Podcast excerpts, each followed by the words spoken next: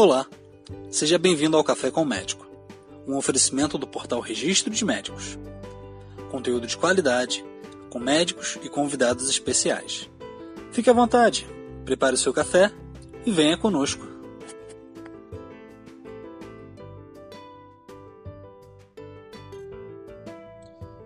Olá, meu nome é Max. E o nosso convidado especial de hoje é o Dr. Marco Lages.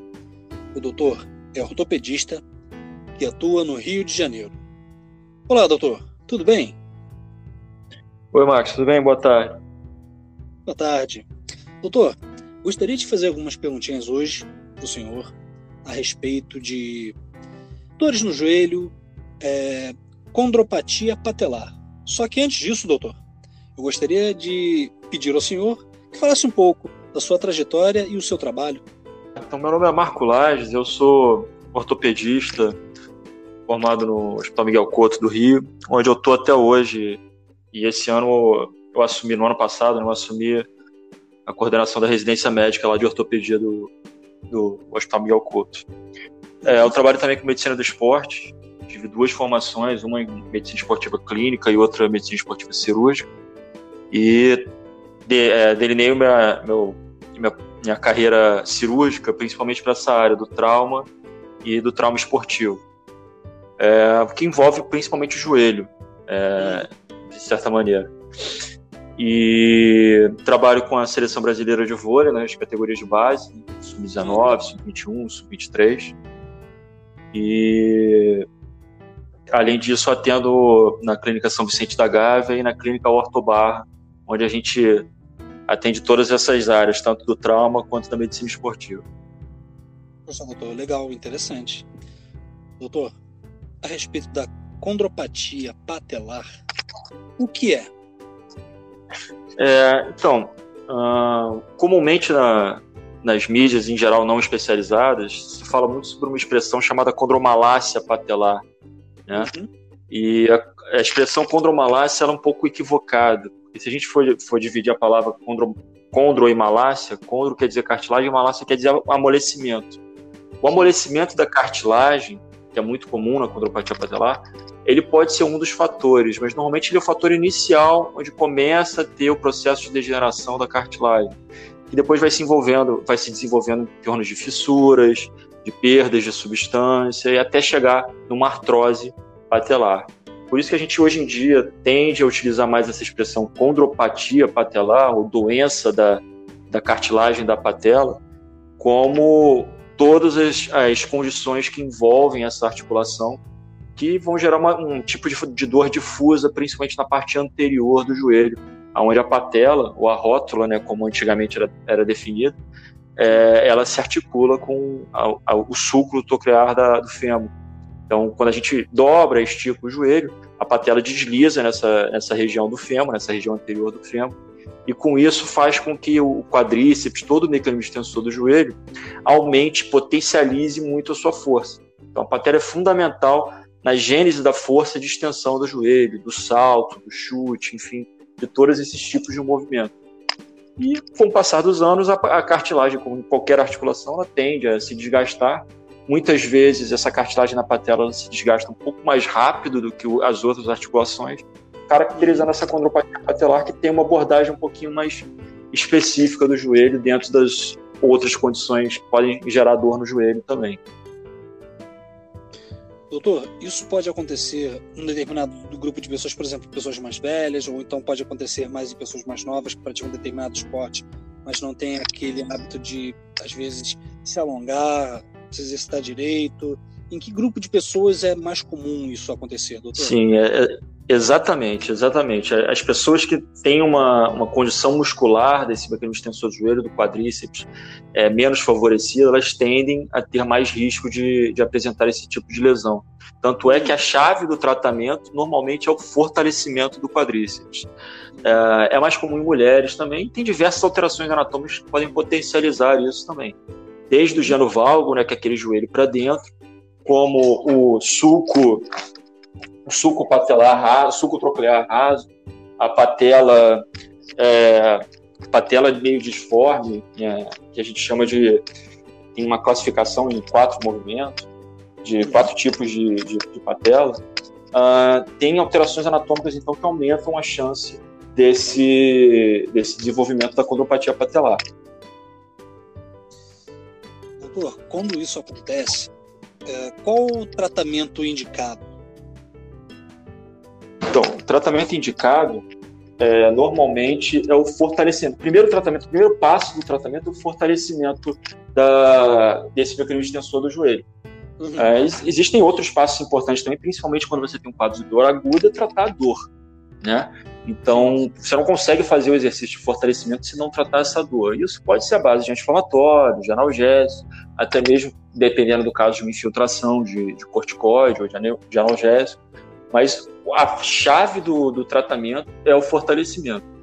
E aí o fortalecimento tem algumas, algumas sacadas, algumas pegadinhas. Porque, por exemplo, é, o, a condropatia patelar ela pode se dar em qualquer região da patela.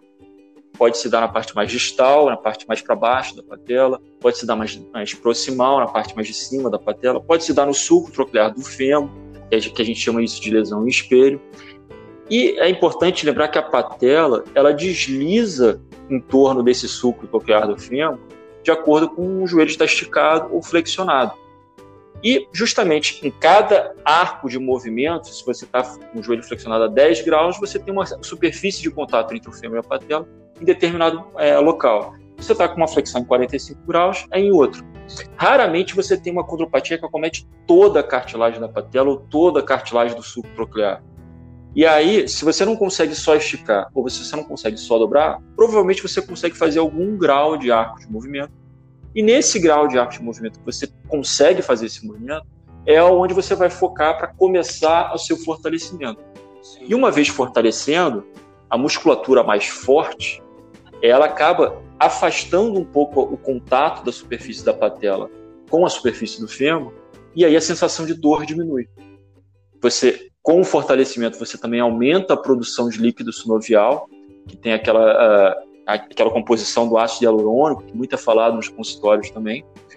E assim você consegue lubrificar melhor o seu joelho e, portanto, diminuir as dores e diminuir os, os quadros altos, enfim, melhorar a qualidade de vida. Então, a chave de tudo normalmente é o fortalecimento. A gente tem diversas opções diferentes, dentre o tratamento conservador quanto o tratamento cirúrgico, mas a chave de tudo, independente da opção final de tratamento conservador ou cirúrgico, é o fortalecimento. Passa pelo fortalecimento quando a pessoa ela busca melhorar, busca esse fortalecimento para evitar esse tipo de problema, ela acaba se recuperando, ela tem o seu, o seu tempo de recuperação.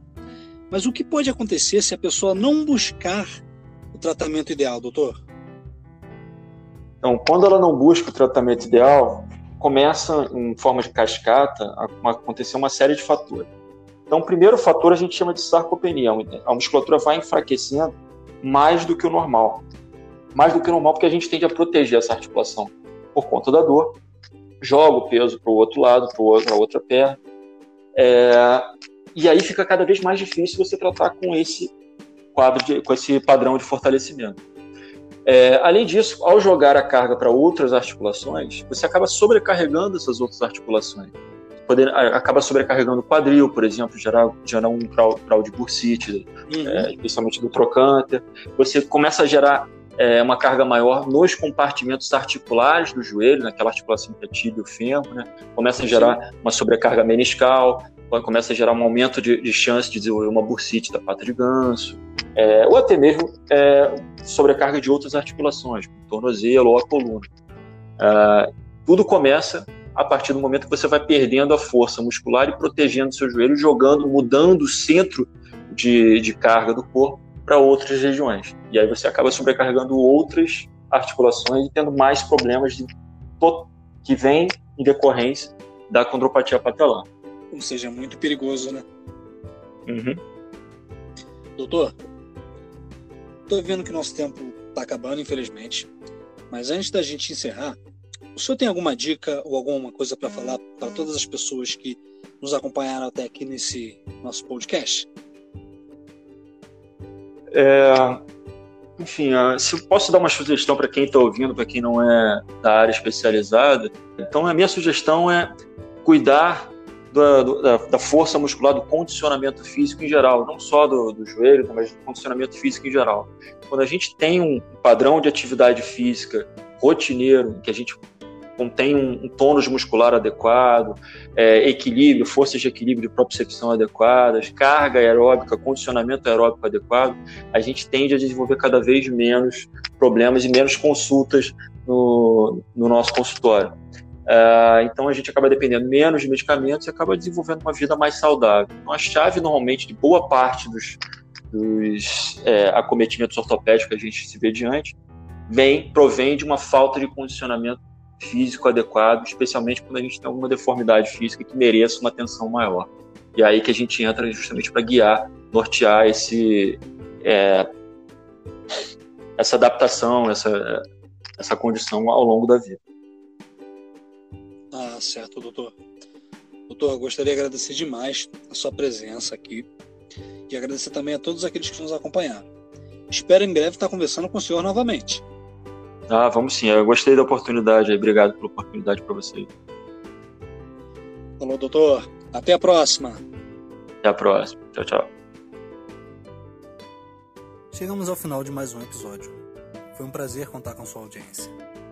Até a próxima.